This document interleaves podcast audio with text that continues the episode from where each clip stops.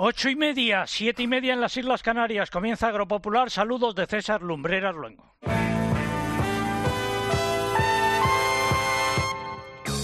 César Lumbreras. Agropopular. Cope. Estar informado. Es la emisión correspondiente al 15 de enero de 2022. Estas son las siete noticias más importantes de los últimos siete días.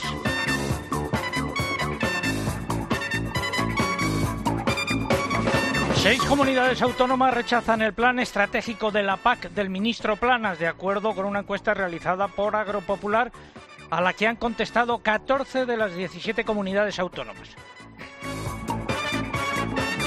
Agricultores, ganaderos y cazadores han convocado para el 20 de marzo en Madrid una manifestación para pedir al Gobierno un plan de choque rural y decir basta ya a la subida de los costes de producción y a la falta de rentabilidad y de servicios en el campo.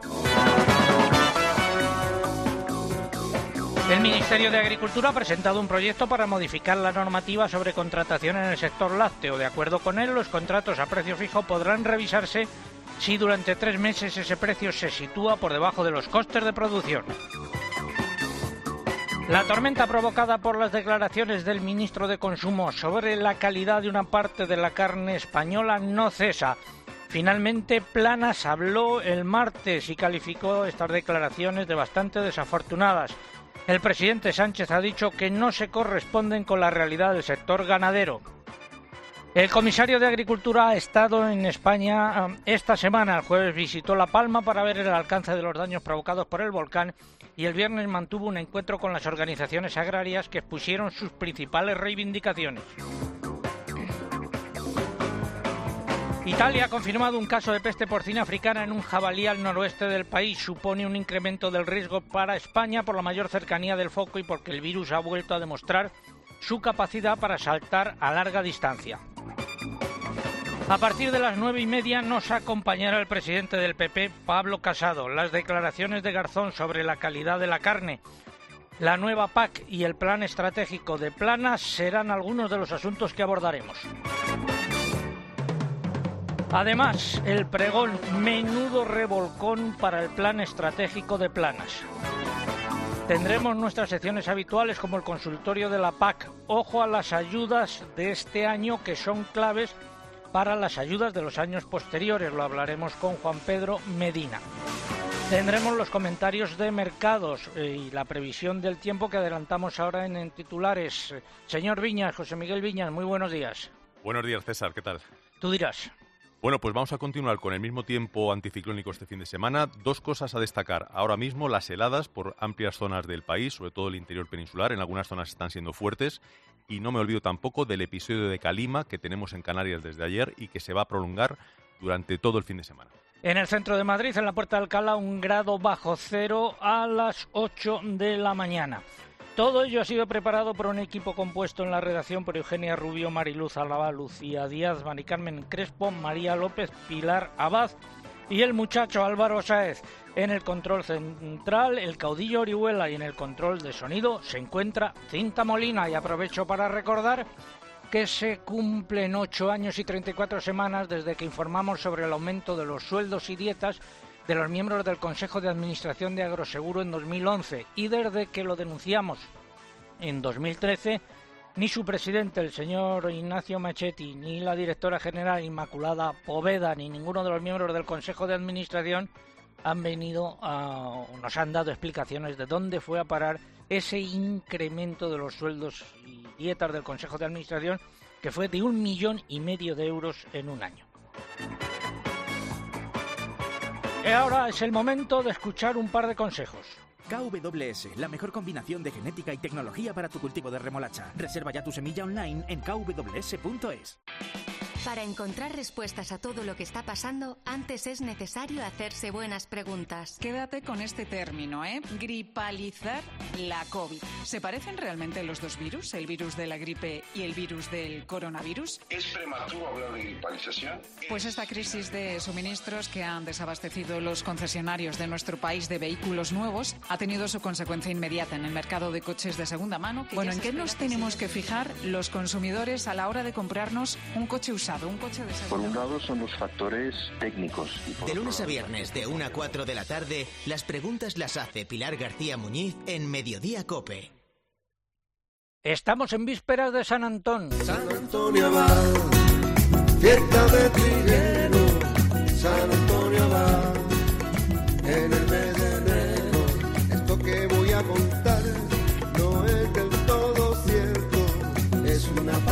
se celebra en muchos pueblos, en muchas localidades de España, también en Madrid, también por ejemplo en Trigueros, en la provincia de Huelva. Y hoy va relacionado eh, la pregunta de nuestro concurso con San Antón. La pregunta es la siguiente. ¿Qué animal está a los pies de San Antón en las imágenes de este santo? ¿Qué animal está a los pies de San Antón en las imágenes de este santo? ¿Qué es lo que está en juego? Tres lotes de vino que nos facilitan los amigos de Vivir el Vino.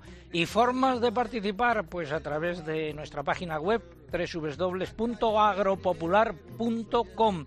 Entran ahí, buscan el apartado del concurso, rellenan los datos, dan a enviar y ya está. Y también a, través de las redes sociales, pero antes hay que abonarse. Eugenia Rubio, buenos días. Hola, buenos días. Pues ya saben que tienen dos opciones para abonarse y concursar por Twitter. Tienen que entrar en twitter.com, nuestro usuario en esta red es arroba agropopular y tienen que pulsar en seguir. Además, como cada sábado, recuerden que para concursar por Twitter y poder optar al premio es imprescindible colocar junto a la respuesta el hashtag o etiqueta que hoy es almohadilla agropopular San Antón. Almohadilla agropopular San Antón. Si prefieren hacerlo a través de Facebook, tienen que entrar en facebook.com barra agropopularcope y pulsar en me gusta si, lo, si no lo han hecho ya.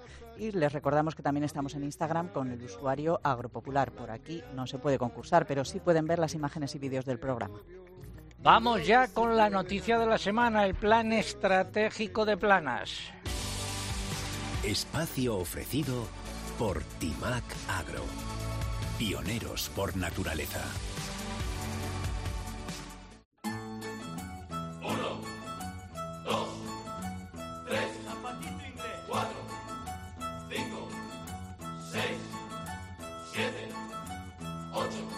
Si Planas hubiese llevado a votación entre las comunidades autónomas su propuesta de plan estratégico de la PAC, el PEPLA, que ha enviado a Bruselas, podría haber cosechado un importante revolcón a tenor de las respuestas que han remitido desde las distintas consejerías de Agricultura a la pregunta planteada por Agropopular.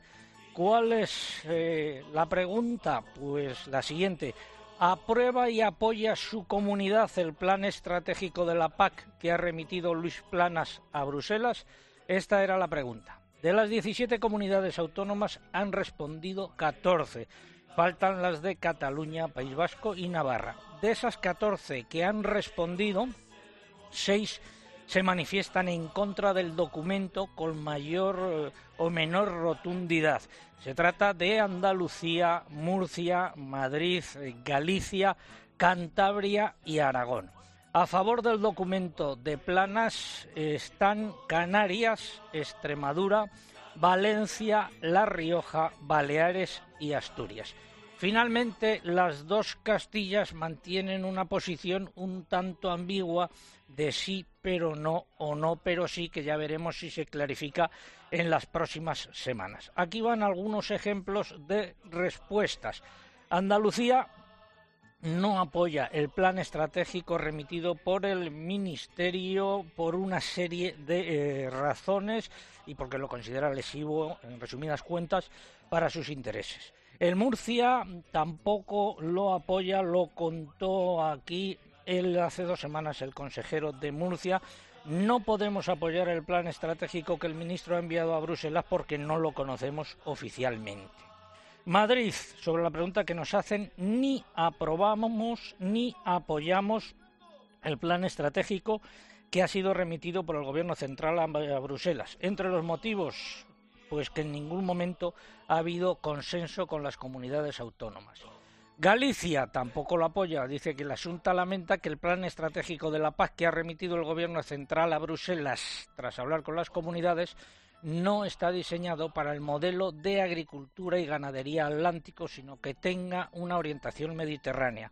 En Aragón dicen que no están de acuerdo con la no supresión de los derechos históricos y consideran que la PAC debe apoyar a los profesionales y al modelo familiar de agricultura. Y en Cantabria dice que el plan eh, de planas no es el plan que hubiese aprobado Cantabria. Desde Castilla y León, que, eh, bueno, este era el grupo de comunidades que rechazan el plan. Castilla y León, la respuesta que nos han dado es el siguiente. El plan estratégico de la PAC, que se ha presentado por el Gobierno de España en la Comisión Europea el pasado 29 de diciembre, no es exactamente el plan que hubiera elaborado Castilla y León, aunque ha recogido aspectos que están alineados con los intereses del sector agrario y del medio rural de nuestra comunidad autónoma tras haber sido modificados a propuesta nuestra respecto a planteamientos iniciales del Ministerio.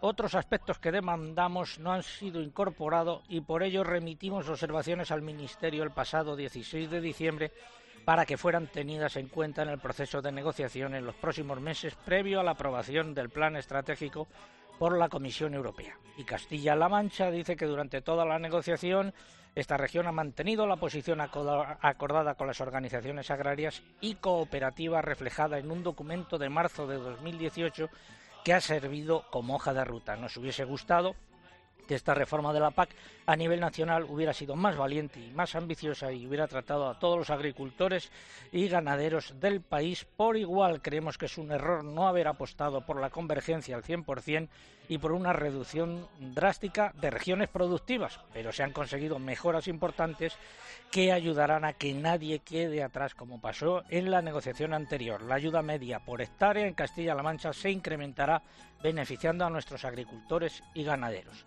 Y recuerdo las que sí están a favor del plan, que son Extremadura, Valencia, Rioja, Baleares, eh, Canarias y Asturias. Esas son las que están a favor del plan estratégico. Empate, por lo tanto, seis en contra, seis a favor, eh, tres que no han contestado y Castilla y León y Castilla-La Mancha, que no sabemos muy bien cómo interpretarlo. Pero si Planas hubiese llegado a someterlo a votación y si hubiese mantenido estas eh, posiciones, eh, hubiese podido cosechar un importante revolcón. Ya veremos eh, a ver qué es lo que sucede en las próximas semanas en Bruselas. Súbeme a la tuna.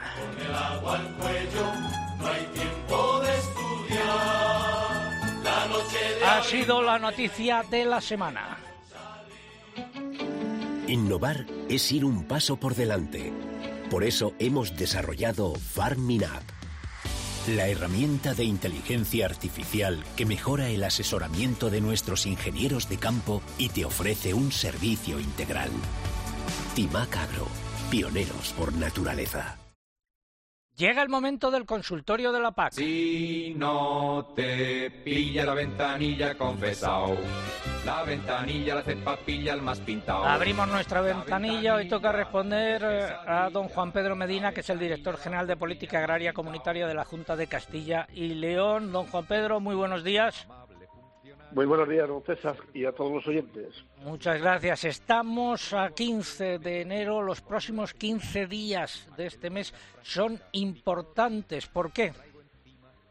Bueno, son importantes los próximos 15 y el plazo de solicitud de ayuda 2022, la última campaña de transición de la PAC actual, ¿no? Importantes, en primer lugar, porque en estos días se conocerán de nuevo los valores de los derechos del año 2022 eh, en 2021 hubo una convergencia bastante fuerte y que estaba prevista que en 2022 también sucediera. Eh, eso se ha rectificado, el ministro Planas al final ha rectificado y eh, habrá un nuevo valor de los derechos en 2022 de forma que el valor menor de un derecho de una región alcanzará el 73%. Actualmente el valor medio es el 70%, o sea, tres puntos más. Eso a costa de que otros pierdan, evidentemente, el mayor valor. Y eso es muy importante. Eh, la convergencia, que es un proceso que hay que continuar en la nueva PAC hasta 2026, es importante eh, y se ha, corregido, como digo, por, parte del Ministerio, quizá en este caso por convicción, eh, a diferencia de otros cambios que, que últimamente está haciendo el ministro, que quizás sean por obligación. Pero es, es importante porque los derechos van a continuar en el periodo 23-27 y el valor de los derechos 2022 será el que sirva de base para determinar los nuevos valores de las 20 regiones en lugar de 50 actuales, 20, se reducen, no, no significativamente, pero se reducen, y servirán para calcular, como digo, el pago principal del, del nuevo PAC.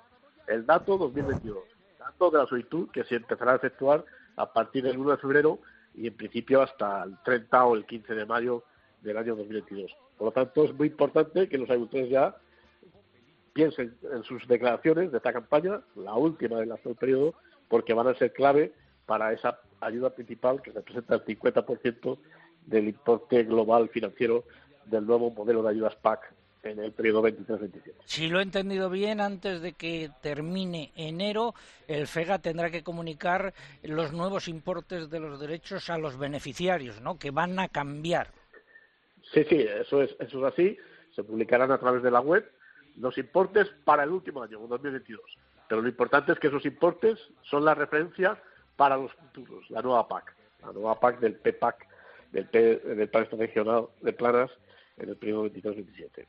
Y luego esos importes son los que se utilizan para el cálculo de los años sucesivos, como ha dicho usted. Claro, ese es el importe del, al final el importe por hectárea se compone de, una cuantía en euros dividido entre hectáreas. Pues la cuantía en euros es el importe del año 2022. Entonces, muy atentos a ello porque para poder ser beneficiario en el futuro, a partir del 23, hay que haber cobrado importes en el año 2022, de pago básico, salvo los casos de números agricultores o otras situaciones que, que, por supuesto se van a resolver a través de la reserva, la nueva reserva de derechos de pago de ayuda básica a la renta en el periodo 23-27, de la cual hablaremos en, en próximos programas. En próximas ocasiones. Perfecto, pues ahí queda ese, esos dos avisos.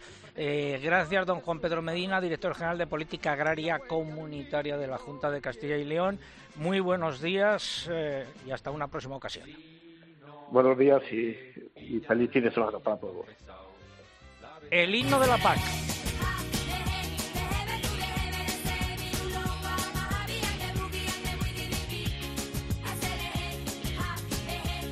Consultas para él eh, a través de nuestro correo electrónico y para nuestro equipo de analistas oyentes arroba agropopular.com y a través de nuestra web eh, www.agropopular.com. Hablamos ahora de leche. El Ministerio de Agricultura ha presentado un proyecto de Real Decreto con cambios en la normativa sobre contratación en el sector lácteo con el fin de adaptarla a lo establecido en la ley de la cadena alimentaria. Uno de los elementos más destacables es que podrá modificarse el precio de la leche cruda recogido en un contrato en caso de que se produzca un incremento sostenido y continuado de los costes de producción durante al menos tres meses. Eugenia. Eso será en los contratos a precio fijo con una duración de un año o más. El ganadero podría pedir al comprador una nueva oferta de contrato si durante al menos tres meses el precio ha estado por debajo de los costes de producción debido a la subida de estos últimos. El comprador está obligado a presentar esa nueva oferta de contrato en el plazo de un mes. En los contratos con precio variable, a la hora de calcularlo, se tendrán en cuenta los costes de producción, en particular los referidos a la alimentación, piensos, energía, combustible y cualquier otro que influya de manera considerable en la evolución del precio. El proyecto introduce también algunas modificaciones en la normativa sobre organizaciones de productores en el sector lácteo. En particular, se reduce la exigencia relativa a la producción comercializable mínima para su reconocimiento. En el caso de la leche de vaca será de 75.000 toneladas en la península en lugar de las 200.000 actuales y en la de cabra de 15.000 en lugar de 30.000. Para la leche de oveja se mantiene en 30.000 toneladas en la península. En Baleares, Canarias y para las denominaciones de calidad baja a 5.000 toneladas para la leche de vaca y se mantiene en 1.000 para la de oveja y cabra. Por último, el proyecto determina que deberán conservarse durante cuatro años todos los documentos relativos a ofertas, contratos y negociaciones en lugar de los dos actuales y eh, dos titulares relacionados con la leche. La UPA COAG de Castilla y León ha advertido de que los ganaderos de leche de la región no conocen aún las condiciones de los contratos lácteos para 2022 y la Unión de Campesinos de Castilla y León alerta de que el sector de ovino de leche está contra las cuerdas por el aumento de sus costes de producción. Y ahora vamos con la crónica de Bruselas. Hoy... ¿Qué estás haciendo? Estamos esperando. Hoy un poco antes de lo que es habitual. Y comenzamos hablando de que el comisario europeo de Agricultura ha estado en España el jueves y el viernes de esta semana, el representante de la Comisión Europea dirigida por la amiga Úrsula. Primero estuvo en La Palma para ver el alcance de los daños provocados por el volcán en el sector agrario y ayer en Madrid donde se reunió con los representantes de las organizaciones agrarias y de las cooperativas. ¿Qué dijeron los representantes de los agricultores y los ganaderos? Pues ahí se abordaron algunas cuestiones eh, que son las que más les preocupan actualmente. Pidieron que la normativa comunitaria relativa a la cadena alimentaria incluya la prohibición de la venta a pérdidas, al igual que la disposición aprobada recientemente en España.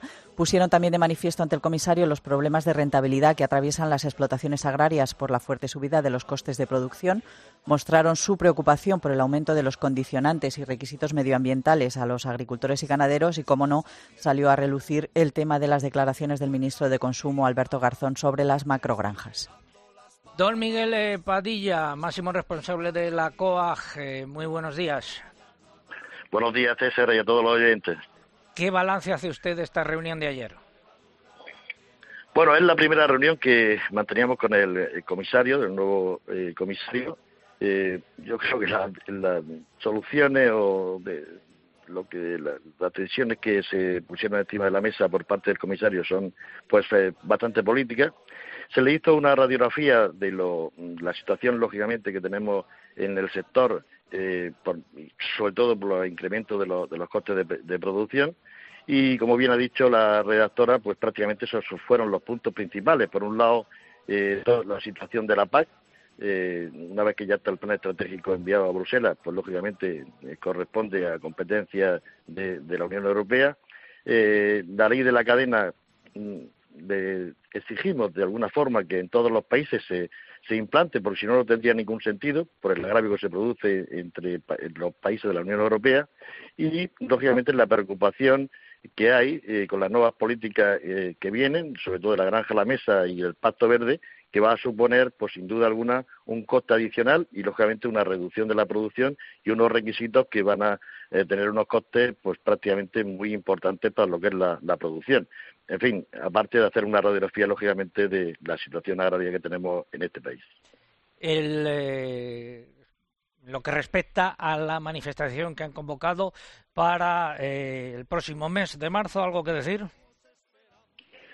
Pues yo creo que, dada la situación que venimos, y no deja de ser un poco continuación de las manifestaciones que comenzamos en el 2020, eh, hay que recordar que el eslogan principal era la situación de los precios, y en el 2021, en el segundo semestre, como se sabe, a eso se une eh, el alza tan importante de los costos de producción, y sobre todo por las nuevas políticas que se están dando en los últimos años respecto al mundo rural, donde pues, se está dificultando y evidentemente el resultado es la reconversión que está habiendo en muchísimas explotaciones. Y ya no solamente lo de, la situación de los pueblos que se van vaciando cada vez más, sino que cada día pues hay explotaciones tanto de agricultura como de ganadería pues que están desapareciendo. Y por tanto esto nos lleva lógicamente pues a una manifestación que yo creo que va a ser muy importante porque se une todo el mundo rural en unas reivindicaciones que nos parecen eh, muy eh, justas y sobre todo necesarias para conservar lo que es nuestra actividad agraria. Y muy brevemente, eh, su opinión sobre las declaraciones del ministro Garzón sobre la calidad de la carne española. Bueno, a mí me parece, como vengo diciendo en los últimos días, pues un auténtico disparate y es fruto de un de conocimiento de la realidad eh, de la ganadería española. No cabe ninguna duda de que la normativa que nosotros tenemos que cumplir eh, como ganaderos en la Unión Europea y lógicamente en España es la más estricta a nivel mundial, en el sentido de todos los requisitos de bienestar animal, de calidad, de garantías sanitarias, de normas medioambientales. Esta normativa no existe absolutamente en ningún país fuera de la Unión Europea. Es la más estricta, la más eh, condicionante y, lógicamente, poner en cuestión precisamente la máxima rigurosidad en la normativa de la carne española me parece un auténtico disparate, ya lo hemos dicho en, los últimos días, y desde luego no se ajusta en absoluto a la realidad. Yo, mm, el aval, el gran aval que tenemos es precisamente esa garantía para que los mercados eh, no tengan absolutamente ninguna duda porque entre otras cosas ya me gustaría a mí escuchar también de que los productos que vienen de terceros países pues tuviesen los mismos requisitos. Evidentemente ni los tienen, que fue una de las reivindicaciones que ayer le hicimos al, comisario y por supuesto de eso no se dice nada. Don Miguel Padilla, secretario general de la COA, muchas gracias, muy buenos días. Eh, buenos días, César, buenos días. Movimiento en el sector agrario en los próximos eh, meses.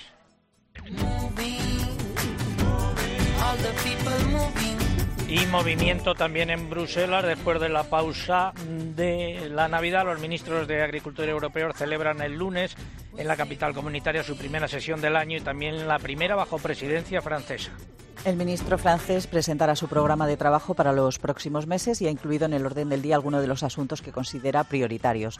Por ejemplo, las cuestiones de comercio agrario. Hay que recordar que Francia quiere poner el acento en la reciprocidad de las normas en las relaciones con países terceros, de forma que los productos importados respeten las exigencias que tienen que cumplir los comunitarios. También se repasará la evolución de los mercados, con especial atención al de carne de porcino. Se debatirá sobre la captura de carbono en los suelos agrarios y sobre bienestar animal. Planes estratégicos. La Comisión eh, ha pedido a los países con retraso que los presenten ya y la Comisión de Agricultura del Parlamento Europeo trabaja en una iniciativa en la que pide que se revise el Estatuto de Protección del Lobo en Europa con el fin de preservar la ganadería. ¿Qué dijo la eurodiputada española Mazali Aguilar? Pues subrayó durante la sesión de esta Comisión de Agricultura que en España se ha avivado el conflicto con el lobo porque se ha tomado la decisión de ultraprotegerlo a espaldas de los ganaderos. Propone que se creen reservas para esta especie. Y ojo a esta noticia, los servicios veterinarios italianos confirmaron el 7 de enero la presencia del virus de la peste porcina africana en un jabalí hallado muerto en la región del Piamonte al noroeste del país. El Ministerio de Agricultura español ha subrayado que esta detección supone un nuevo salto a larga distancia del virus hacia el oeste de la Unión Europea. Ello supone un incremento del riesgo para España por la mayor cercanía del foco y por el hecho de que el virus demuestra una vez más esa capacidad para saltar a larga distancia. Seguimos en Agropopular. Tiempo ahora para la publicidad local. Volvemos en tres minutos. César Lumbreras. Agropopular. Escuchas Cope. Y recuerda, la mejor experiencia y el mejor sonido solo los encuentras en cope.es y en la aplicación móvil. Descárgatela.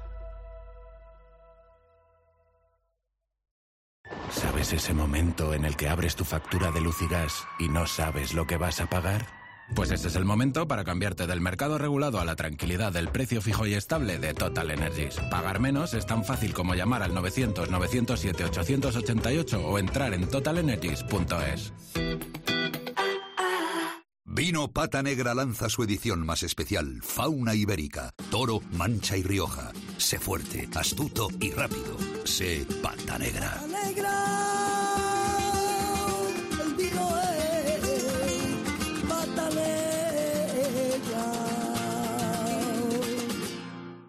¿En qué capítulo de tu vida estás ahora? ¿Quieres hacer una reforma o cambiar de coche? ¿Tus hijos ya necesitan un ordenador para cada uno? ¿O quizás alguno ya empieza la universidad? ¿Habéis encontrado el amor y buscáis un nidito? En Cofidis sabemos que dentro de una vida hay muchas vidas y por eso ahora te ofrecemos un nuevo préstamo personal de hasta 60.000 euros. Cofidis, cuenta con nosotros. Y dime, ¿cómo estás? Bien, mejor. Necesitaba hablar con un especialista. En Asisa, nuestro servicio de telemedicina, además de videoconsultas y chat médico, incluye apoyo psicoemocional. Y para más tranquilidad, llámanos al 910-1021 y descubre cómo ahorrar un 30% en salud y dental durante 2022, contratando además vida y decesos antes del 31 de enero. Consulta los productos implicados en la promoción en asisa.es. Asisa, empresa colaboradora de Teatro Real cerca de ti. Si tu corazón se enciende con el frío, con la mejor gastronomía local y de temporada. Y con el calor de un lugar único y un trato exclusivo. Seguro que eres un amante del invierno. Viaja desde 65 euros la noche y de forma segura a un lugar donde se encienda tu corazón. Paradores. El 21 de enero llega la única lluvia con la que no vas a necesitar un paraguas. Lluvia de millones. El acontecimiento de Euromillones donde tendrás tres oportunidades para ganar. Se reparten 100 premios de un millón de euros que tocan sí o sí. El bote acumulado y el millón que también toca sí o sí. Claro que igual el paraguas lo necesitas para recoger lo que te toque eh, poniéndolo así, del revés. Euromillones. Lotería te recuerda que juegues con responsabilidad y solo si eres mayor de edad.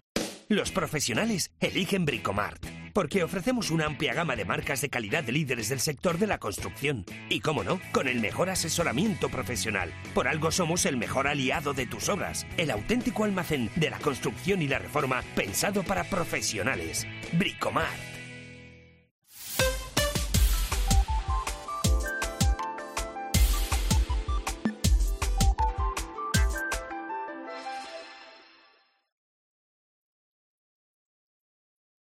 César Lumbreras. Agropopular. Cope. Estar informado.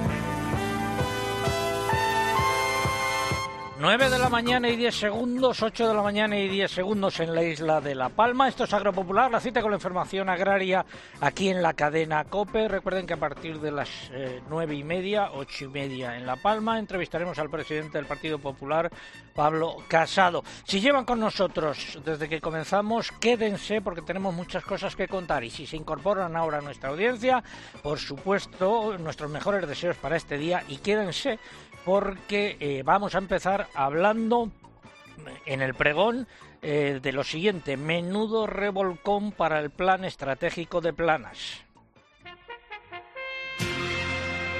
Ya llegó como cada mañana el pregonero. Vamos a suponer que Luis Plana se hubiese atrevido a someter a votación su plan estratégico de la PAC, el ya conocido como PEPLA, cosa que no hizo ante el riesgo de sufrir un importante revolcón. En ese supuesto de una hipotética votación en la Conferencia Sectorial de Agricultura y Desarrollo Rural y de acuerdo con las respuestas que nos han enviado desde las diferentes consejerías, se habría encontrado con el siguiente resultado. Seis votos en contra, Andalucía, Murcia, Madrid, Galicia, Aragón y Cantabria y otros seis a favor, Extremadura, Canarias, Baleares, Comunidad Valenciana, La Rioja y Asturias. Así de entrada un empate. En el caso de las dos Castillas, de sus respuestas no nos queda claro si están a favor o en contra del plan estratégico que Planas ha enviado a Bruselas y del que depende el reparto del dinero de las ayudas de la PAC entre 2023 y 2027, ambos incluidos. A la espera de conocer con claridad sí o no su posición se mantendría el empate porque las tres comunidades restantes, el País Vasco, Cataluña y Navarra, no han tenido a bien contestar a nuestra pregunta, que era muy simple. ¿Aprueba y apoya su comunidad el plan estratégico de la PAC que ha remitido Luis Planas a Bruselas? Visto lo anterior, no es de extrañar que el ministro de Agricultura se saliese por la tangente y haya enviado por su cuenta y riesgo el documento a la Comisión Europea, engañando nuevamente a los consejeros. Lo que ya es más difícil de explicar es que en algún momento los servicios de propaganda del Ministerio se atreviesen a decir que se había consensuado ese papel. A la vista está que no fue así. Por cierto, y hablando de planas, la semana pasada criticamos en este pregón su desaparición y su silencio en la polémica que se había levantado a cuenta de la entrevista de su colega de gobierno, Alberto Garzón, en la que se pronunciaba sobre la calidad de una parte de la carne producida en España. Finalmente, el titular de Agricultura dio la cara el martes 11, dos semanas después de publicarse la entrevista en el Reino Unido. Durante esa jornada concedió no una, sino cuatro entrevistas, controladas, eso sí, desde la Moncloa. Comenzó muy gallito contra Garzón y fue bajando el diapasón a lo largo del día, según le indicaban desde la presidencia del gobierno. En la última entrevista en 13 Televisión, la cosa se quedó en poco más que en un pío pío.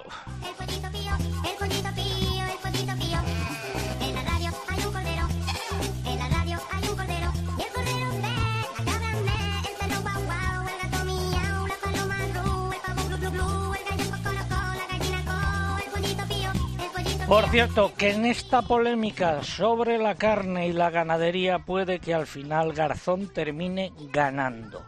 Ahí van tres ideas para reflexionar. Primera, se está hablando de lo que Garzón quiere, es decir, Garzón fija la agenda. En segundo lugar, se está creando inquietud entre los consumidores que pueden terminar comprando menos carne, algo que también desea Garzón y el gobierno de Sánchez, según figuraba en su documento sobre la estrategia 2050. Y en tercer lugar, se ha fomentado la división entre los ganaderos extensivos y los intensivos, y también en los pueblos.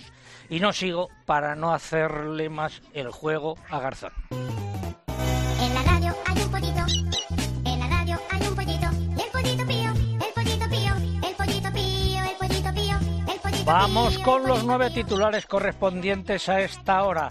Fin de semana con tiempo anticiclónico y también predominará este tiempo durante la próxima semana. Eh, seguimos, Eugenia. La reserva hidráulica alcanza el 44,4% de su capacidad total tras una nueva subida en los últimos días. La cuenca del Guadalquivir está todavía por debajo del 30%. El Gobierno tiene previsto aprobar este año un Real Decreto sobre protección de las aguas contra la contaminación por nitratos procedentes de fuentes agrícolas. Figura en el plan normativo que presentó el martes. Habrá ayudas para mejorar las habilidades digitales de los profesionales del sector agroalimentario y del medio rural, según un proyecto del Ministerio de Agricultura. Asaja, COAG, UPA, Cooperativas Agroalimentarias e Infooliva han convocado un paro agrario el 20 de enero en la provincia de Jaén en plena recolección de la aceituna para protestar por el plan estratégico de planas y por el aumento de los costes de producción. Y tres días después, el 23 de enero, manifestación en Madrid en defensa del mundo rural convocada por una serie de organizaciones integradas en lo que llaman Alma Rural. El IPC de alimentación subió un 5% en 2021 con respecto al año anterior. Los productos que más se encarecieron fueron los aceites y grasas y la carne de ovino, que subieron más de un 20%. Mercados de futuros bajadas, en algunos casos importantes, en trigo, maíz y harina de soja. En el mercado interior ha habido un poco de todo, bajadas, repeticiones y subidas en trigo duro.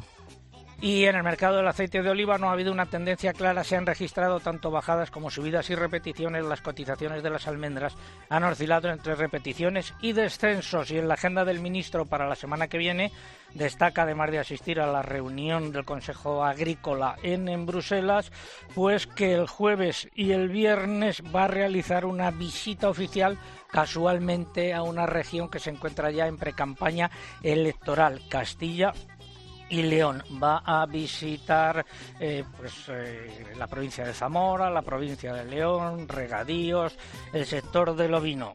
Lo llaman en la agenda una visita oficial, pero huele, huele a visita de marcado carácter electoral. Lo que no sabemos si, si es si el candidato socialista Tudanca querrá que vaya planas por allí o se lo habrán impuesto. Seguimos en Agropopular. Súbeme la radio. Súbeme la radio, que está mi canción. Siente el bajo que va subiendo. Tráeme Nuestro concurso están en juego tres lotes de vino que nos facilitan los amigos de Vivir el Vino. La pregunta es la siguiente. Estamos en vísperas de San Antón, será el próximo lunes. ¿Qué animal está a los pies de San Antón en las imágenes de este santo? Esa es la pregunta. Nos tienen que dar la respuesta. Y formas de participar, pues a través de nuestra web www.agropopular.com y también a través de las redes sociales, pero antes tienen que abonarse. Mamen Crespo, muy buenos días. Hola, buenos días. En Twitter, ya lo saben, entrando en twitter.com, buscando arroba agropopular, que es nuestro usuario, y pulsando en seguir. Y en esta red social es imprescindible, no lo olviden, para poder optar al premio, que coloquen junto a la respuesta el hashtag que hemos elegido este sábado. Almohadilla Agropopular San Antón. Almohadilla Agropopular San Antón, con el que ya somos tendencia. Si prefieren concursar a través de Facebook, tienen que hacerlo igual de fácil. Entran en facebook.com barra agropopularcope y aquí lo único que hay que hacer, si no lo han hecho ya, es pulsar en me gusta. Y les volvemos a recordar que estamos en Instagram, aquí nuestro usuario es agropopular, van a poder ver fotos y vídeos del programa de hoy, pero eso sí, por aquí no se puede concursar. Algo que hayan dicho los oyentes y por qué vía. A través del correo, Yolanda García nos cuenta que después de un tiempo en Madrid ha vuelto a Málaga y que hace tanto frío como en la capital. Clara Rodrigo nos dice que también en Palencia la mañana ha amanecido muy fría. Ángel Huertas nos cuenta que en Ciudad Real el frío también es el protagonista, están a 3 grados bajo cero. Águeda Nuri pide desde Mahón en Menorca que San Antón proteja a los animales de cualquier desgracia y también de algún ministro. Francisco López nos lleva hasta Ávila, donde cuando empezaba el programa estaban a 5 grados bajo cero. Y Francisco Jordán nos cuenta que en Bailén, en Jaén, están a punto de finalizar la recolección de la aceituna. Gracias, Mamen. Y hasta Vila nos vamos. Allí está una de nuestras agrotuiteras más fieles, Cristina. Muy buenos días, Cristina. Muy buenos días, don César. Frío por allí, Y ¿no? Mm, Cinco bajo cero. esta Cinco mañana. bajo cero. Oye, algo que nos hayan dicho por Twitter, tres eh, o cuatro mensajes. Sí, pues Esther López López nos da la respuesta correcta y nos cuenta que en Granada tienen un plato típico para celebrar este día, que es la olla de San Antón con ganas secas y mucha pringa, en honor al animal, que no puedo decir porque es la respuesta correcta. Alejandro Serrano desde Candeliria nos da la respuesta y nos deja una pista porque se refiere a este animal como el dueño del jamón. Y por último, don César, déjame terminar con una reivindicación de uno de los agrotuiteros que me ha encantado y es el usuario Santa Leonor, Pablo Fernández, que nos apunta que nadie aprueba el plan estratégico de la PAC porque se hace desde los despachos, no desde los arados. Lo que pasa siempre, que nadie se pone a pie de campo. Gracias, eh, Cristina. Hasta dentro de un ratito. Llega el momento de la previsión del tiempo. Les habla el hombre del tiempo con nuevas informaciones. Hoy a cargo de José Miguel Viñas, meteorólogo de Meteorred, y de Lucía Díaz. Empezamos por el fin de semana. José Miguel.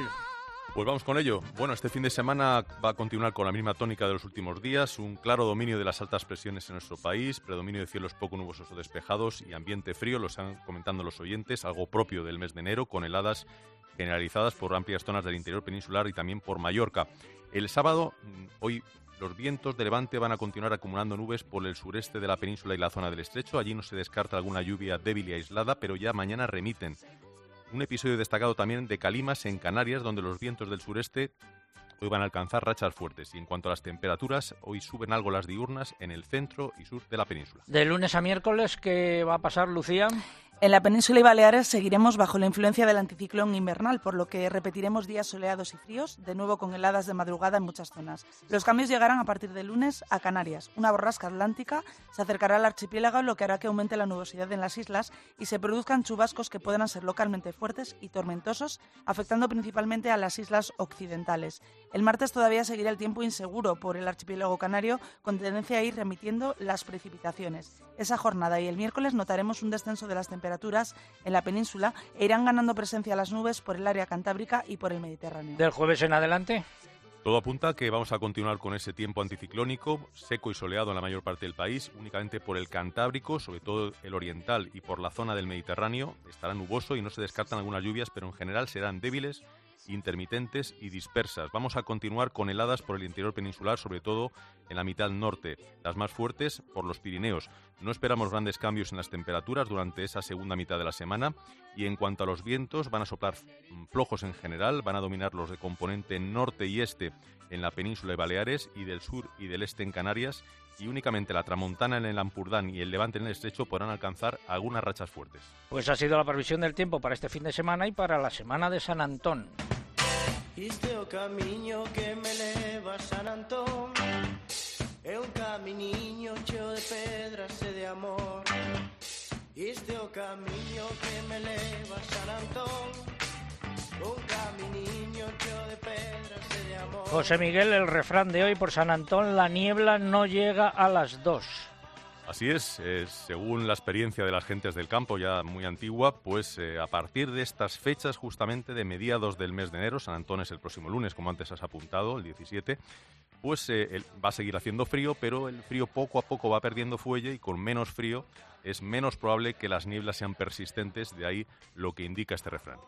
Gracias. El Gobierno, hablamos de agua ahora, aprobará un decreto para proteger eh, las aguas frente a nitratos agroganaderos. El Consejo de Ministros aprobó este martes el plan normativo que incorpora eh, este Real Decreto. El pasado mes de octubre, un informe de la Comisión Europea colocaba a España en el grupo de países de la Unión Europea con la peor calidad del agua en su territorio y con un problema sistémico para gestionar la contaminación causada por los nutrientes, nutrientes procedentes de la actividad agraria. Y la Federación Nacional de Comunidades de Regantes ha reclamado al Ministerio de Hacienda un IVA reducido del 10% para el suministro de energía al regadío. Finalizamos así este bloque dedicado al tiempo y el agua y hablamos ahora de movilizaciones. Cogieron los tractores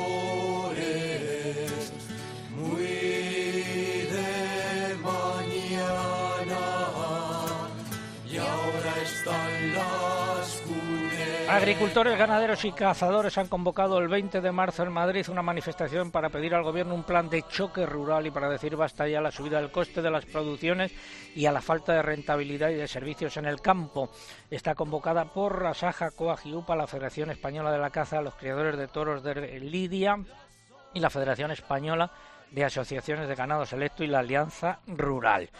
Pero antes, eso será el marzo, el 23 de enero, está prevista en Madrid una manifestación en defensa del mundo rural. Está convocada por Alma Rural, la Asociación para el Desarrollo y Defensa del Mundo Rural y el Medio Ambiente, y a ella se han sumado numerosos colectivos de ganaderos, cazadores, pescadores y asociaciones taurinas, entre otros.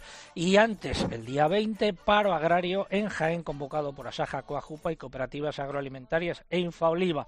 Y la Unión de Agricultores y Ganaderos de Navarra ha anunciado nuevas protestas en esta comunidad. Saludo a don Félix Bariaín, su presidente. Muy buenos días, don Félix. Hola, buenos días. ¿Cuándo serán esas movilizaciones y por qué? Bueno, es unirse un poco al, al acuerdo que hemos llegado las tres organizaciones a nivel, a nivel estatal y un poquito dependemos de, la sexta ola, pero sí que es cierto que vamos a sacar los tractores a las carreteras, pues porque esto es insufrible, ¿no? En Navarra estamos, eh, además de todas las eh, situaciones injustas que estamos sufriendo, con declaraciones de ministro incluidas, eh, tenemos que soportar pues tres riadas en los últimos cuatro años prácticamente. Y entre los problemas específicos que tienen en Navarra, uno de ellos es el fiscal, ¿y cómo se está portando el gobierno foral? Bueno, el gobierno foral dice que aboga por el diálogo, pero sin embargo, bueno, tomó una decisión unilateral que es eh, suprimir eh, los módulos dentro del, sistema fiscal. Eh, somos la peor comunidad tratada a nivel fiscal en lo que a agricultura y ganadería se refiere. Y con lo que respecta al Ebro, a las inundaciones, pues es curioso, porque cuando el Ebro amenazaba los núcleos de población, la presidenta dijo que había que limpiar los ríos. Al día siguiente vino Pedro Sánchez, ya no había que limpiarlos. Luego vino la ministra de Transición Ecológica había que dejar los, ríos prácticamente como están y la consejera pues se despachó esta semana con unas, con unas declaraciones diciendo que el río tenía que, que fluir de manera natural, con lo cual entendemos que tiene que ser por las fincas de los agricultores. Del 0 al 10, ¿cómo valora la gestión de la consejera en estos dos años y pico? Pues un 2, por ser benévolo. Bueno, menos mal que ha sido benévolo. Muchas gracias, eh, don Félix. Seguiremos hablando con usted en próximas semanas. Félix Bariaín, el, presidente de la Unión de Agricultores y Ganaderos de Navarra. Muy, buenos días. Muy buenos días.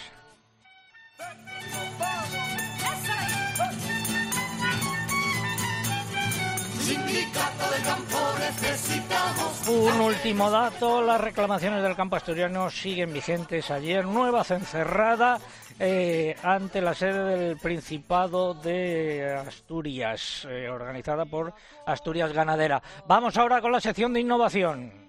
Comienza innovación en nuestro sector primario. Transformar las ideas en acción para avanzar juntos hacia una cadena agroalimentaria sostenible. Una sección patrocinada por el Foro Interalimentario.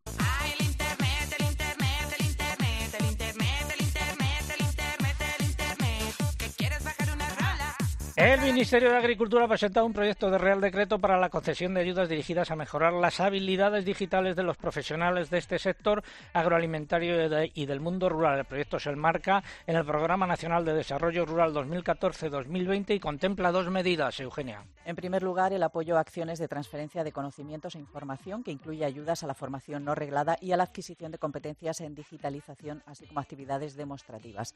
Y, en segundo lugar, ayudas a servicios de asesoramiento.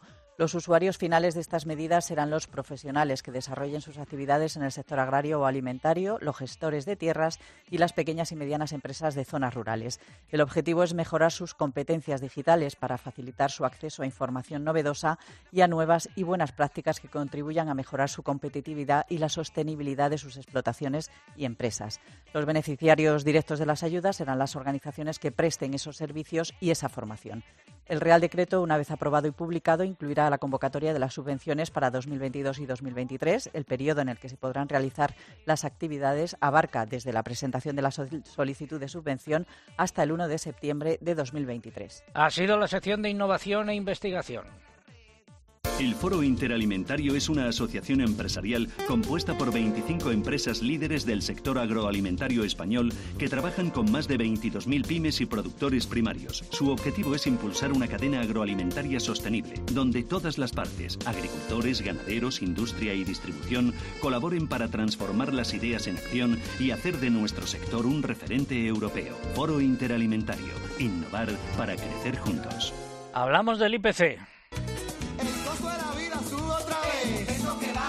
El IPC de alimentación subió el 5% en 2001 con respecto al año anterior, según los datos del Instituto Nacional de Estadística. Los productos que más se encarecieron fueron los aceites y grasas y la carne de ovino, que subieron más de un 20%. Las frutas y hortalizas frescas y las legumbres rondaron el 10% de incremento respecto al año anterior y la carne de vacuno, de ave y los huevos el 6%. Solo bajaron muy ligeramente los precios al consumidor de la carne de porcino y del azúcar. La subida del IPC general fue del 6,5% en 2021. A lo largo del año 2021, los precios de los piensos para el ganado registraron subidas de entre el 12 y el 26,5% dependiendo de las especies, de acuerdo con los datos publicados por el Ministerio de Agricultura. Las subidas más acusadas se dieron en los alimentos para los cerdos ibéricos y las cerdas. Los piensos para estas últimas cerraron el año a 309 euros por tonelada, un 23% más que en la, semana, en la primera semana de enero.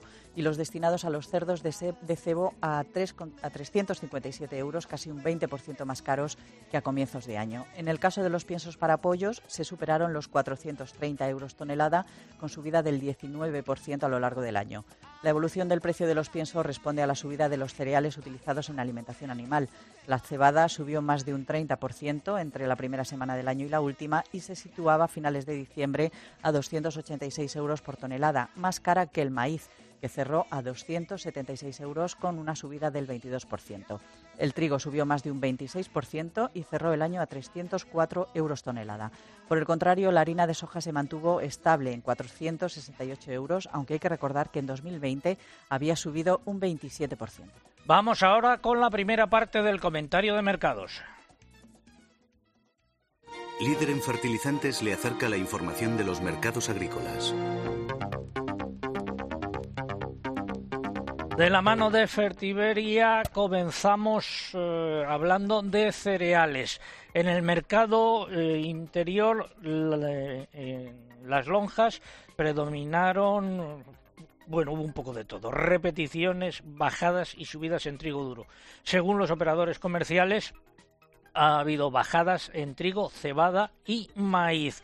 Algunas eh, cotizaciones, pues en la lonja agropecuaria de Toledo en Asaja, el maíz de secadero 283 euros, las cebadas entre 273 y 279, eh, recorte de un euro. La avena rubia 272 euros, recorte de 2 euros. En la lonja de León la cebada 268 euros, subió un euro y la avena 267 subió 2 euros. El resto de cereales repitieron.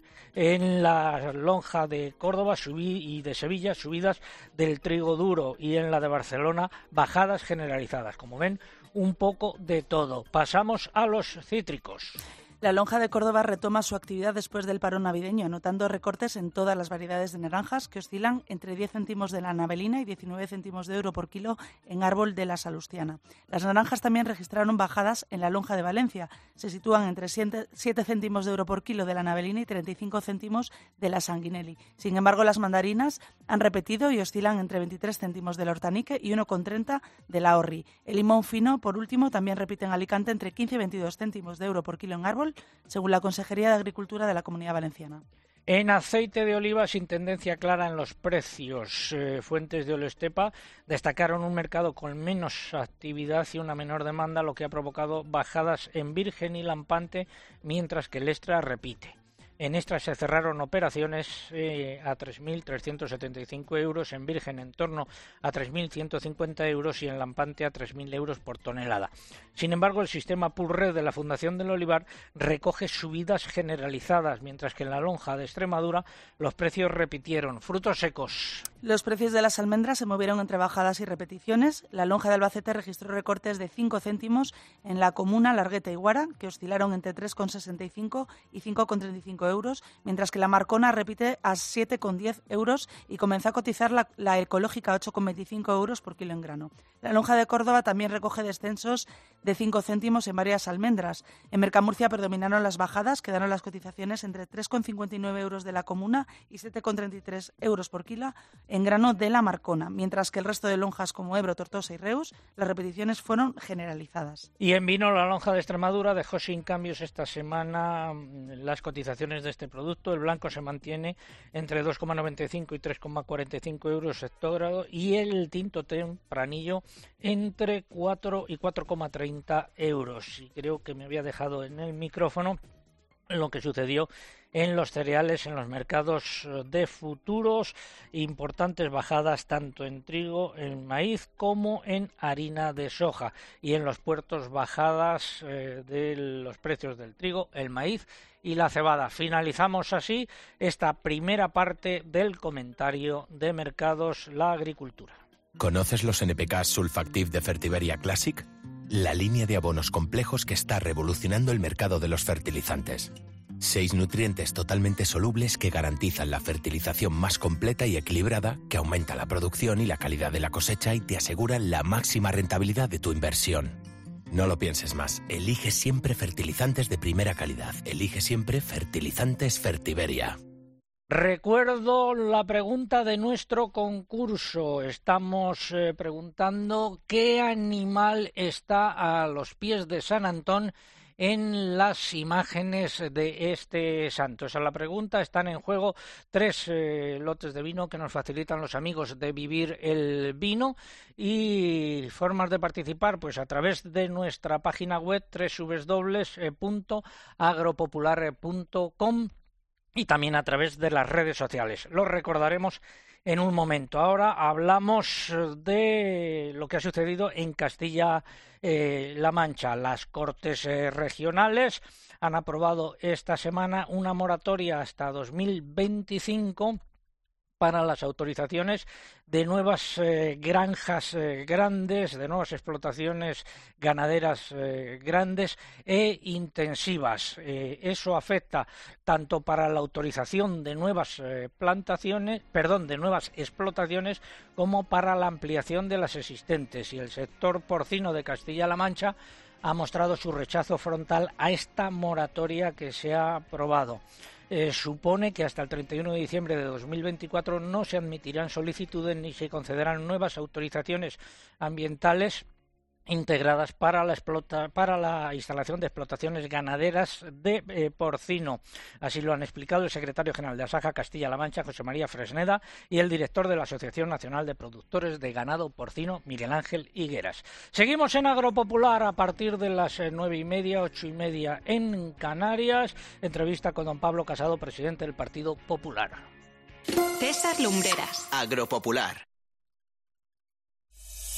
Escuchas Cope. Y recuerda, la mejor experiencia y el mejor sonido solo los encuentras en cope.es y en la aplicación móvil. Descárgatela. En Aldi tenemos mucho cítrico y 15 segundos para contarte que esta semana la naranja está en oferta a solo 0,85 el kilo. Y son de la huerta mediterránea, cultivadas tan cerquita que parece que tengas el naranjo en el rellano. Aldi, muy de aquí, poco precio. D es para conductores. ¿Qué haces ante un semáforo en ámbar? A. Piso, no piso, piso, no piso, piso, piso, piso, piso. Uy, rojo. B. Después del ámbar viene el rojo y después el verde. Fácil, si parece un nombre de autoescuela. Ámbar, rojo, verde. Si eres más de B, seguro que tienes los 15 puntos. Y en línea directa te bajamos hasta 100 euros lo que pagas por tu seguro de coche o moto. Cámbiate al 917-700-700. 917-700-700. Condiciones en línea directa.com. Tu hogar, donde está todo lo que vale la pena proteger. Entonces con la alarma puedo ver la casa cuando no estoy yo. Sí, sí, claro. Cuando no estás en casa puedes ver todo a través de la app. Y con las cámaras ves lo que pasa en cada momento. Incluso puedes hablar con ellos. No es como estar allí, pero casi. Y con este botón SOS puedes avisarnos siempre. De lo que sea. Nosotros siempre estamos ahí para ayudarte. Si para ti es importante, Securitas Direct. Infórmate en el 900 666 777. Ya están aquí las rebajas del corte inglés. Ponte en modo rebajas, con descuentos de hasta el 50% en una selección de calzado deportivo de marcas como Nike, Adidas, Under Armour, Tijuana, Puma y Reebok. Si estás en modo yo puedo con todo o en modo de este año no pasa, aprovecha las rebajas del corte inglés en tienda, web y app. Modo rebajas son. UMAS, la mutua aseguradora de la Iglesia Católica, ofrece una amplia gama de seguros de salud para todos sus mutualistas, con unas condiciones muy ventajosas. UMAS Salud tiene acuerdos con las tres mayores compañías nacionales de asistencia sanitaria. Solicite su seguro de salud en www.umas.es. UMAS, 40 años de vocación de servicio. ¿Te apetece pasar un buen rato? Bueno, AUPA Uriarte. AUPA Herrera. A las 10 de la mañana en la radio no encontrarás nada mejor que la divertida mirada de Carlos Herrera y John Uriarte en la hora de los fósforos. ¿Conocéis a alguien así? ¿Gente? Yo conocí a alguien así. Me encantan los que van y pasan un mes en Nueva York y cuando hablan contigo y te dicen, eh, eh, oh Charlie Darling, ¿cómo es? Yo lo más gordo que he visto en italiano cuando fuimos a Roma, hablaba en español pero con acento Sí. italiano. Decía, me da uno. ¿Por qué hablas así? Si estás hablando castellano. Yo también hago eso. De lunes a viernes, de 6 a 1 del mediodía, el mejor entretenimiento lo escuchas en Herrera en Cope.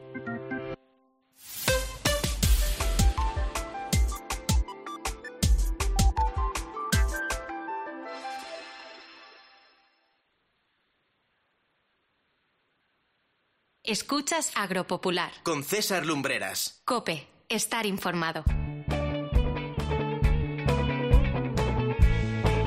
Nueve y media aquí en Madrid. Acaba de llegar el presidente del Partido Popular, don Pablo Casado. Muy buenos días. Buenos días, César. En un ratito hablamos con eh, usted. Antes repasamos los nueve titulares correspondientes, los nueve titulares y medio correspondientes a esta hora. La Comisión de Agricultura del Parlamento Europeo trabaja en una iniciativa que pide que se revise el Estatuto de Protección del Lobo en Europa con el fin de preservar la ganadería. Más, Eugenia. El Consejo Agrícola celebra su primera sesión del año el lunes en Bruselas. Se hablará de cuestiones comerciales relacionadas con la agricultura y de la evolución de los mercados, en particular del de carne de porcino. Los precios de los piensos registraron el año pasado subidas de entre el 12 y el 27% dependiendo de las especies, según los datos publicados por el Ministerio de Agricultura. El Partido Popular ha anunciado una ofensiva parlamentaria e institucional para defender a la ganadería y el sector cárnico que se basará en mociones en ayuntamientos y parlamentos autonómicos e iniciativas en el Congreso y en el Senado. Castilla-La Mancha ha aprobado una moratoria hasta 2025 para la instalación de grandes explotaciones intensivas eh, ganaderas en la región o para la ampliación de las existentes. El sector del porcino ha manifestado su rechazo frontal a esta decisión. El presidente de la Junta de Andalucía, Juan Manuel Moreno, ha reclamado al Gobierno central una tarifa especial agraria de consumo de energía para agricultores y ganaderos, además de un IVA reducido al 10% para distintos recursos de este sector, como semillas o abonos. En el mercado del porcino de capa blanca, cambio de tendencia en los animales cebados que ha registrado una ligera subida de precios. El lechón continúa al alza por décima semana consecutiva. Repeticiones generalizadas en las cotizaciones de las canales de vacuno. En cuanto a los corderos, siguen las bajadas que han sido más acusadas en los animales de menos peso. En los precios del pollo han predominado los descensos, mientras que en conejos y huevos han repetido.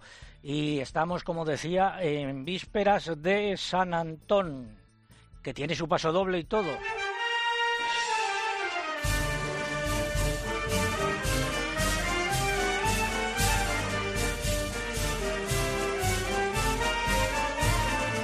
El eh, compositor es Octavio J. Pedro. Recuerdo la pregunta ¿qué animal está a los pies de San Antón en las imágenes de este santo? Formas de participar eh, a través de nuestra página web www.agropopular.com y también a través de las redes eh, sociales, pero antes hay que abonarse, mamen. Así es, en Twitter, entrando en twitter.com, buscando arroba agropopular, que es nuestro usuario, y pulsando en seguir. Y ya saben que en Twitter es imprescindible para poder optar al premio. Que no se olviden de colocar junto a la respuesta el hashtag de este sábado, almohadilla agropopular San Antón. almohadilla Agropopular San Antón, con el que ya somos trending topic en esta red social. Si prefieren concursar a través de Facebook, es igual de sencillo. Entran en facebook.com barra agropopularcope y aquí el único requisito que tenemos es que pusen en me gusta si no lo han hecho en semanas anteriores. Y les vuelvo a recordar que estamos en Instagram, que aquí no se puede concursar, pero que sí se puede disfrutar de las fotos y vídeos del programa de hoy. Nuestro usuario en Instagram, Agropopular. Algo que hayan dicho los oyentes y por qué vía. A través de Facebook, Emilia Pilar Rodríguez nos cuenta que en Badajoz la mañana está muy fresquita. Óscar Alegre nos dice que también en Barcelona han comenzado el día con tiempo fresco, tienen un grado allí. José Antonio nos cuenta que en Oviedo hace también mucho frío, cero grados en este momento. Maite Andújar nos lleva hasta Cuenca, donde la mañana también está fría. Y Enrique Soria nos cuenta que en Zaragoza, aunque está el día despejado, están a un grado bajo cero.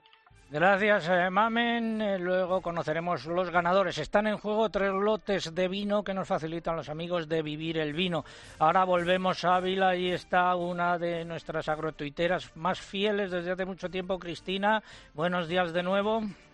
Aquí sigo, don César. Buenos días. Algo que hayan dicho. Pues bueno, comentar que lo de los múltiples nombres que tiene este animal es fascinante.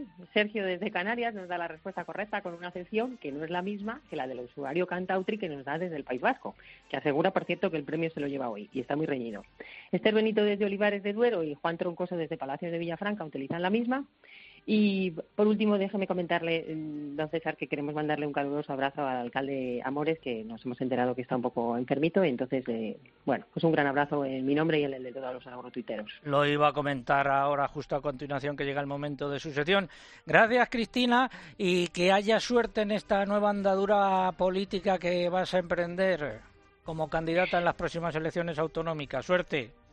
Pues sí, don César, ahí estamos con Por Ávila. Muchas gracias. Adiós, hasta luego. Gracias, hasta luego. Eh, ponedme la sintonía habitual del alcalde.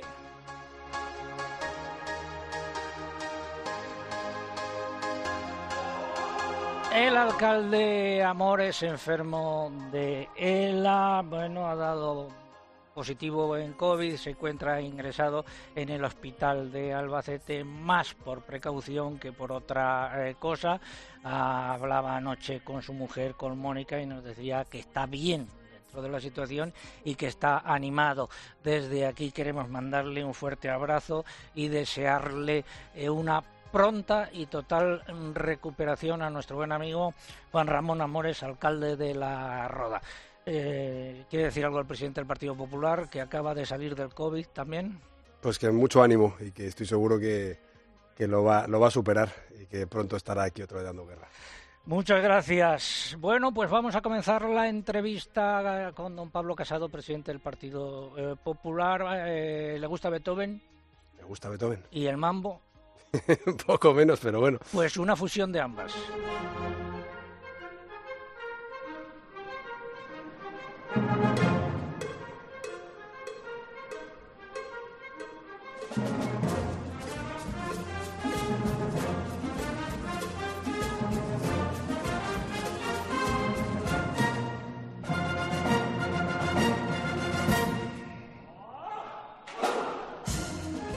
Dejamos sonando de fondo esta fusión y bueno, la primera pregunta es obligada.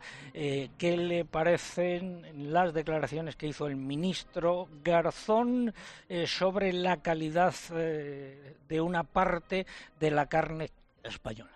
Pues me parecen igual que a todos los ganaderos de España, muy injustas y absolutamente inaceptables. Por eso todos nosotros hemos pedido tres cosas. Lo primero, que se retracte, que pida disculpas a los ganaderos y que dimita. Y si no, pues la petición va para Sánchez, que lo cese. Pero yo voy más allá. Eh, cuando lleguemos al gobierno, suprimiremos el Ministerio de Consumo y garantizaremos que todas estas competencias no solo estén en el Ministerio de Agricultura, sino que no haya interferencias para el titular de esa cartera, como parece que está bien. ¿Y la reacción del presidente del eh, gobierno y de los miembros del gobierno posterior?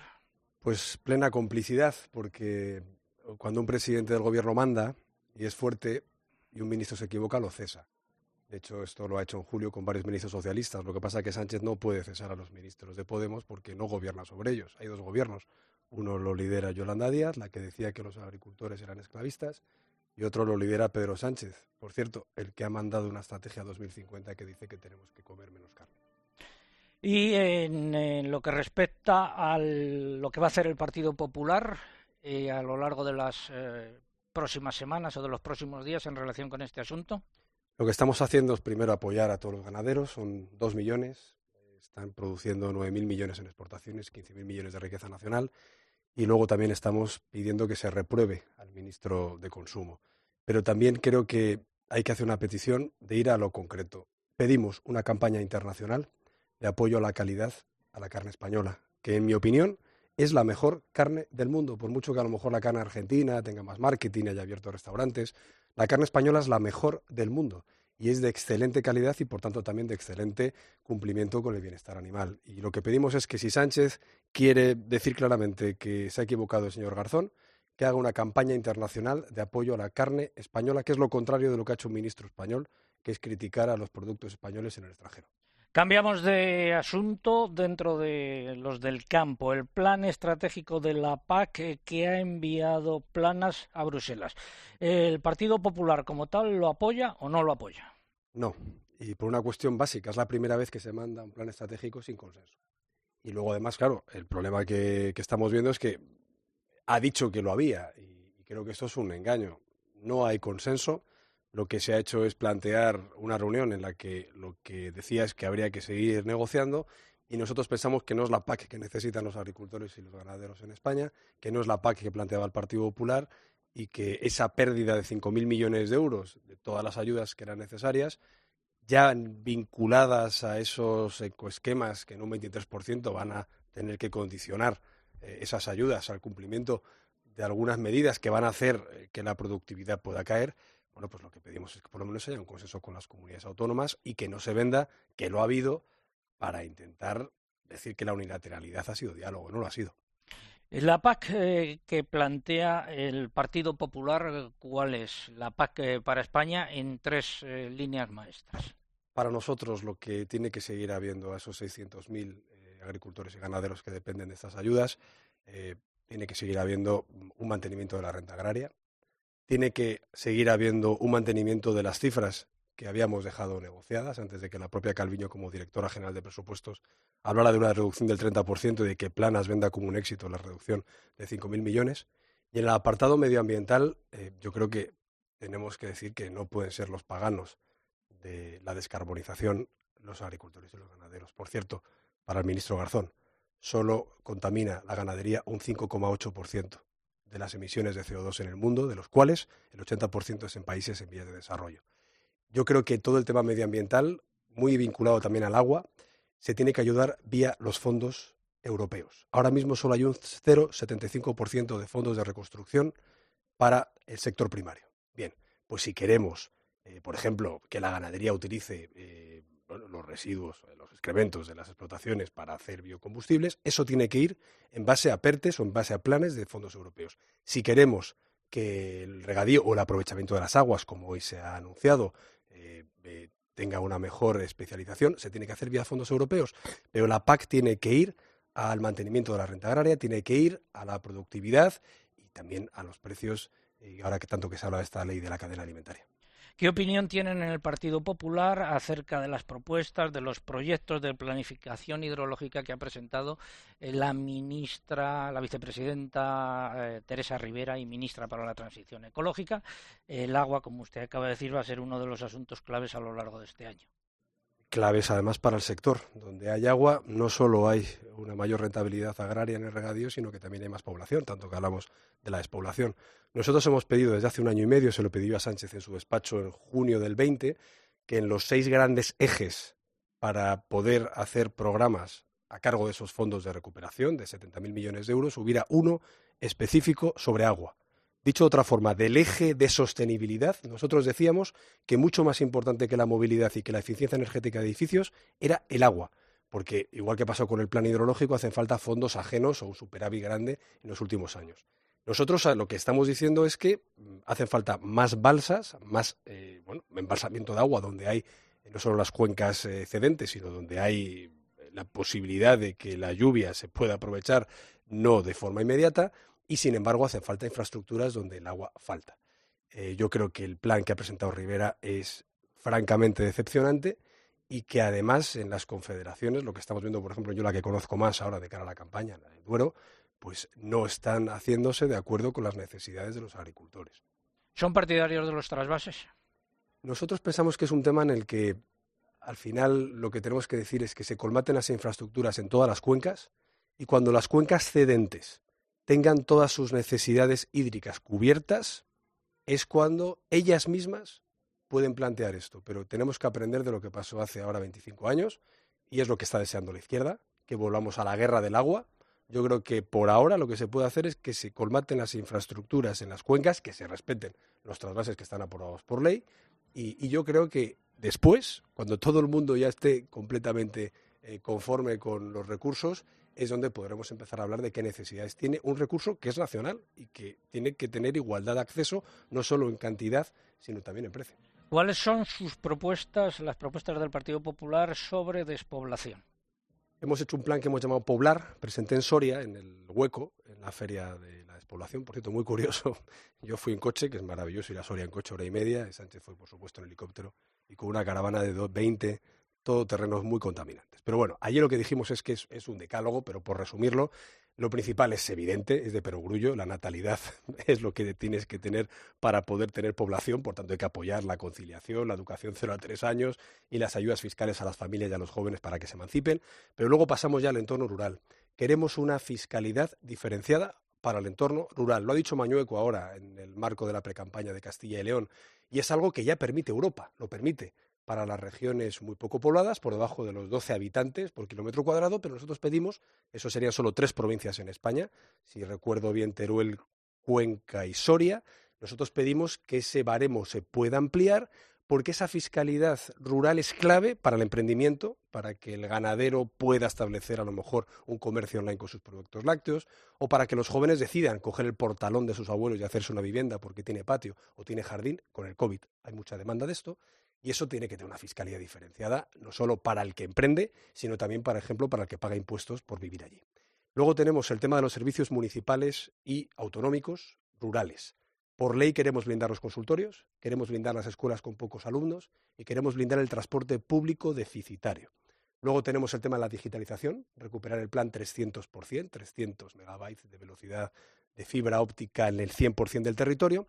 Las infraestructuras, tren, infraestructuras viarias que estén, sean competitivas y luego las actividades en el campo. Primero agricultura y ganadería. Si queremos población, hay que apoyar a agricultores y ganaderos que son los que lo fijan, en especial a mujeres y jóvenes que son los que ahora nos están involucrando en las explotaciones de sus padres. Y luego también, por supuesto, actividades como turismo de interior y rural, caza, pesca y deporte. Y con todo ello lo que haremos es que la gente decida libremente vivir en el entorno rural y tener igualdad de oportunidades en los servicios que se prestan. Hablaba usted antes de las ayudas eh, eh, europeas.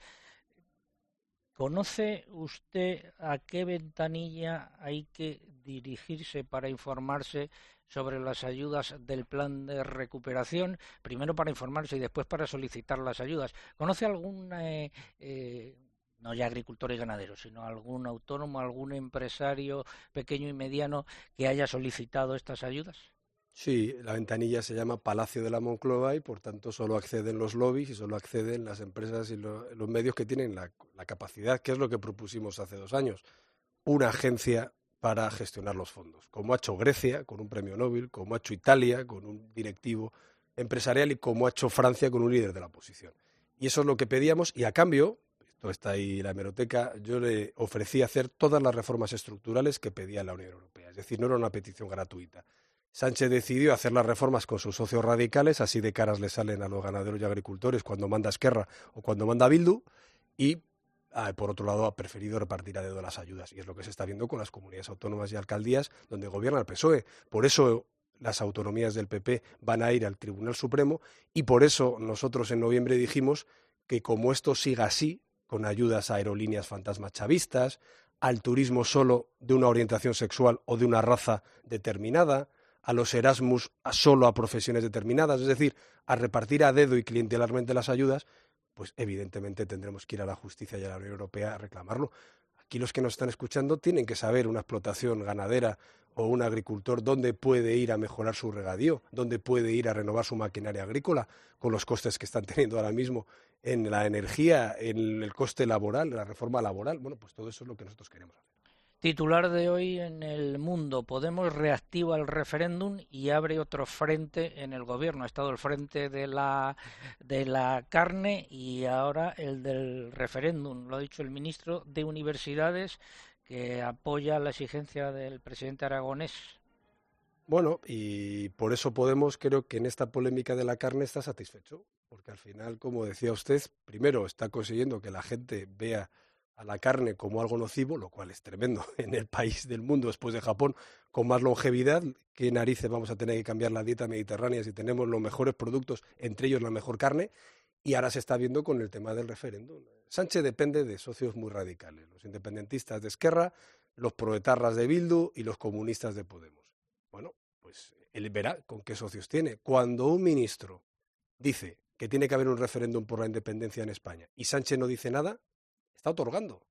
Es que a mí me hace su ministro y al día siguiente está en la calle. Yo lo que le pido a Sánchez es que diga hoy mismo que no va a haber referéndum, que no va a haber mesa por la independencia y que tiene que romper con Esquerra Republicana, no solo en los pactos en el gobierno, sino también en los 40 instituciones en los que gobiernan juntos en Cataluña. En su momento, eh, usted y la presidenta de Madrid, Isabel Díaz Ayuso, eran un matrimonio bien avenido. Parece que últimamente eh, están, eh, no sé si en trance de separación o en trance de divorcio. ¿Cuáles son las relaciones con la presidenta de la Comunidad de Madrid?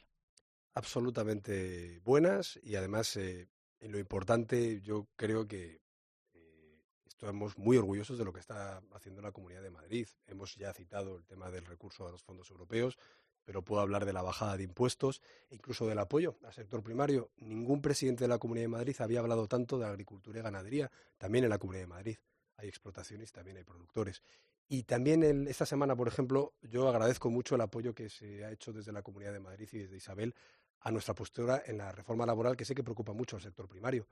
Eh, cuando hay temporalidad en un sector en el que depende de la vendimia, o depende de la campaña, o depende del pico de recogida, pues tiene que haber una temporalidad que no tiene por qué ser precariedad. Para eso está la ley.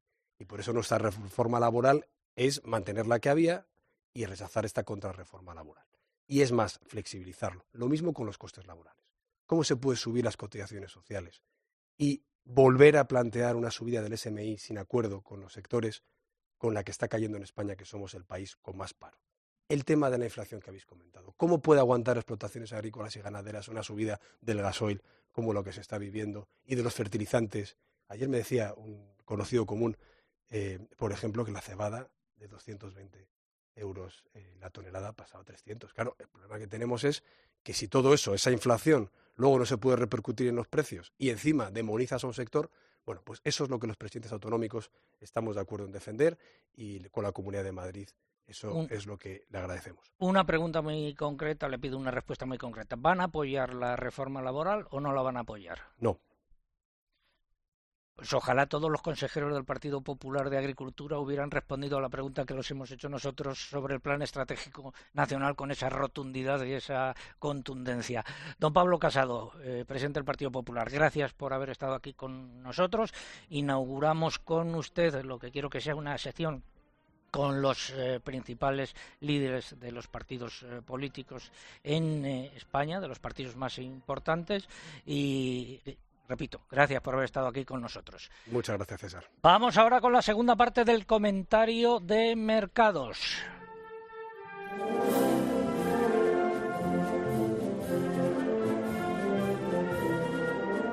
Empezamos por el porcino de capa blanca. ¿Qué es lo que ha sucedido, Lucía Díaz? Los precios del porcino de capa blanca notaron una subida muy ligera, que supone un cambio de tendencia tras dos meses de repeticiones en un mercado que continúa con una demanda muy activa acompañada por una oferta algo más ajustada. Los precios del lechón volvieron a subir ante la escasez de la oferta nacional y la revaloración de las importaciones. Vamos con eh, el porcino de capa blanca, los lechones 29 euros, subida de un euro y medio. Pasamos al vacuno para sacrificio. Nueva semana de repetición de precios en las canales de vacuno en un mercado donde la demanda y la oferta interna han bajado. Sin embargo, las ventas al exterior están muy firmes, por lo que nos encontramos con dos mercados claramente diferenciados. El interno, con bajo consumo y pocos animales en granja para sacrificio, y el mercado de exportación, que continúa con fluidez. El ibérico en Salamanca, repetición de precios de los eh, todos los animales y en Extremadura repetición de precios también en todos los eh, eh, animales se da por finalizada ya la campaña de bellota. Vamos con ahora el ovino. Los corderos continuaron bajando en la mayoría de lonjas y mercados nacionales, salvo en Ciudad de Ciudad Real y Albacete, donde las cotizaciones se mantuvieron sin cambio. Los descensos siguen siendo más significativos en los animales más pequeños ante el descenso de la demanda y el aumento de la oferta. No hay un exceso de animales en campo, pero la demanda se ha frenado. Las cotizaciones del ovino en Albacete, repetición de precios, eh, eh, precios entre 3,4 y 5 euros. Y en Extremadura, eh, bajadas de precios en la mayor parte de las categorías, cotizaciones entre 3,3 y 4 euros. El complejo erótico. Pues el mercado del pollo continúa poco operativo y con precios a la baja que se sitúan entre 1,13 y 1,21 euros por kilo vivo. De cara a la próxima semana se esperan repeticiones. En conejos la demanda se contrae pero la oferta se reduce, lo que provoca una situación de equilibrio en los precios que se mantiene sin cambios entre 1,90 y 1,95 euros por kilo vivo. Y en huevos sigue la estabilidad en el mercado y sin cambios en los precios de todos los gramajes y clasificaciones. Hablamos, digo, mandamos un saludo al amigo Alberto, un oyente fiel de este programa que se dedica a la producción de huevos por tierras eh, palentinas. Finalizamos así la segunda parte del comentario de mercados. Un consejo. KWS, la mejor combinación de genética y tecnología para tu cultivo de remolacha. Reserva ya tu semilla online en kws.es. Vamos a saludar al padre Villar, que fue párroco de la iglesia de San Antón durante bastantes años. Padre Villar, buenos días. Muy buenos días, César y todos los oyentes. A ver, la bendición que haría usted para finalizar el programa. Pues que el Señor bendiga a todas sus criaturas que ha creado y San Antón los proteja de todos los males del cuerpo. ¿Cuántos años eh, diciendo esto? Pues diez años. En la iglesia de San Antón en Madrid, en la calle En la iglesia de San Antón. ¿Lo echa de menos? Pues un poquillo. Hoy es aniversario de tu lección de, de del pregón. del pregón. Hace ya unos cuantos años y de unos cuantos programas que se hicieron allí. Efectivamente, lo Precisamente el día 15. Y llevamos hasta un cocodrilo, un cocodrilo y un león, no sé si se acuerda usted. Sí, sí, señor, sí, señor. que allí estaban al fondo y cualquiera se acercaba. Gracias, eh, padre Villar. Eh, bueno, ¿se sabe usted la respuesta a la pregunta? Supongo, ¿con qué mm. animal eh, se representa a San Antón? ¿No era un ruiseñor? No, no. Eh, pues entonces debería ser un cerdito que todo se aprovecha de él. Exactamente, un lechón o un cerdito. Gracias, Padre Villar. Muy buenos días. Muy buenos días, César y todos los oyentes. Los ganadores del concurso Mamen. A través del correo Josep Zurita, que nos escribía desde, Talavera, en Lérida, en Facebook La Fortuna de Isabel Mena de Zaragoza y en Twitter Andrés Somolinos. Gracias, eh, Mamen. Recibirán esos tres lotes de vino que nos facilitan los amigos de Vivir el Vino. Don Pablo Casado, gracias por habernos acompañado. Eh, buen viaje hasta Palencia. Ha sido un placer estar con ustedes, estar con todos ustedes eh, aquí. Volvemos, Dios mediante, la próxima semana. Saludos de César Lumbreras Luengo y feliz San Antón.